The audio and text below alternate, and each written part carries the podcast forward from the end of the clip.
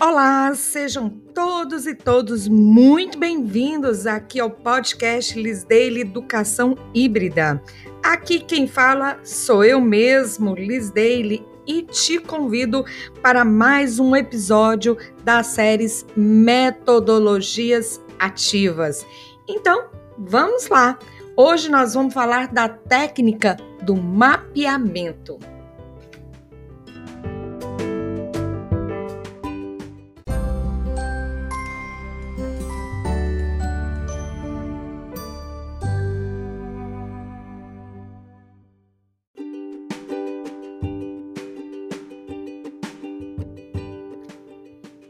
Que consiste a técnica do mapeamento? Consiste na elaboração, na criação de mapas.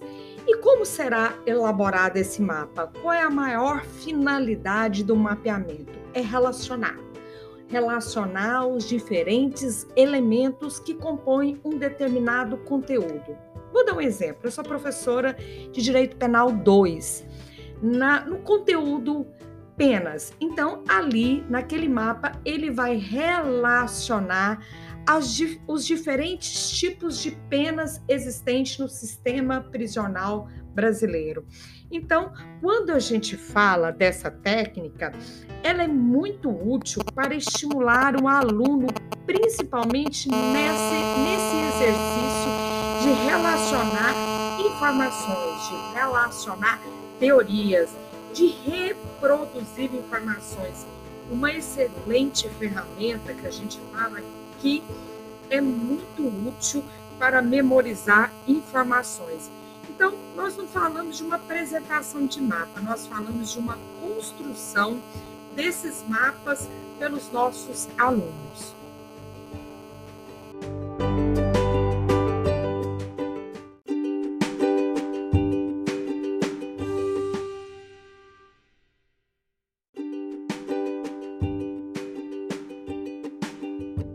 Quais são os tipos de mapas mentais que você pode utilizar nas atividades com seus alunos? Vamos lá?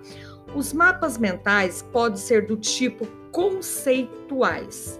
Os conceituais são o que estabelece relações entre conceitos, né? Ali ele vai desenhar uma relação entre conceitos. Pode também trabalhar com mapas de argumentação. Ele vai fazer uma relação entre argumentos. Também outro tipo aí de mapa mental, um mapa de autores, muito legal esse. O aluno vai estabelecer relações entre obras e autores.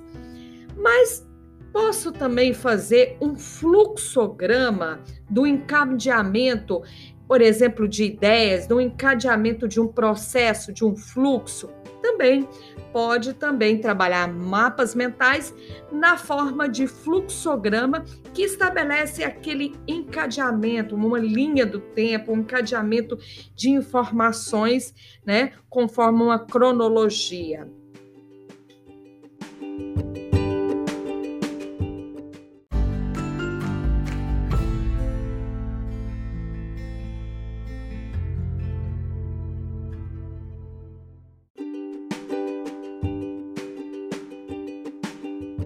Mapeamento você pensa que é uma atividade que somente pode ser confeccionada, criada, elaborada sozinha, o aluno elabora individualmente? Não. O mapeamento ele também pode ser feito de forma coletiva. Então pode ser um mapeamento coletivo e também avaliar a equipe ali de forma coletiva. A elaboração de fluxogramas, mapas, é, de tomada de decisão é uma boa ferramenta para você orientar uma prática estabelecida.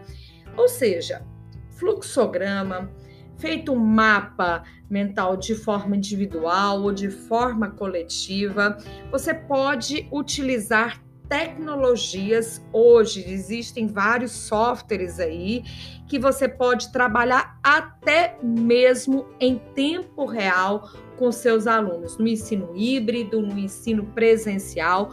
Hoje a gente tem aí alguns softwares que você pode trabalhar o mapa conceitual, mapa de argumentação, tanto na forma individual e se você quiser trabalhar na forma coletiva, hoje nós temos uma gama de softwares aí para você elaborar um mapa aí na forma conceitual, na forma argumental, em tempo real com os seus alunos.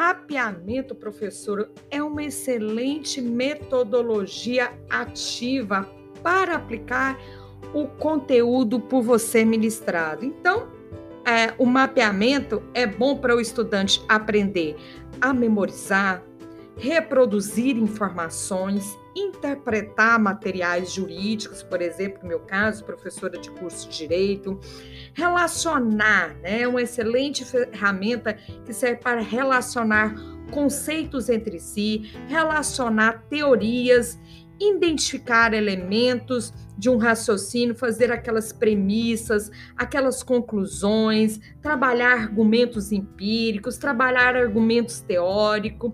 Serve também para que o aluno possa identificar falhas em raciocínio, serve para ele questionar premissas, se essa premissa está é, ligada com a outra, se há inconsistência nesse fluxo, se há incoerência nesse fluxo.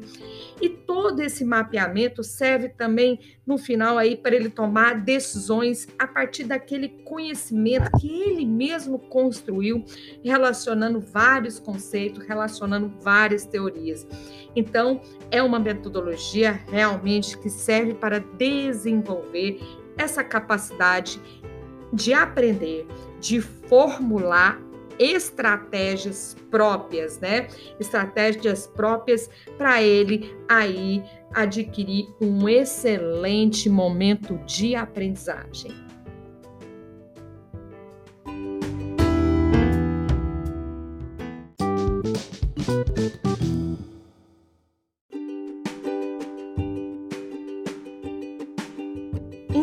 Já fico por aqui, mas já lhe convido para mais uma metodologia ativa na próxima semana aqui no podcast Lis Daily Educação Híbrida. Se cuidem, use máscara, lave as mãos e até a próxima semana.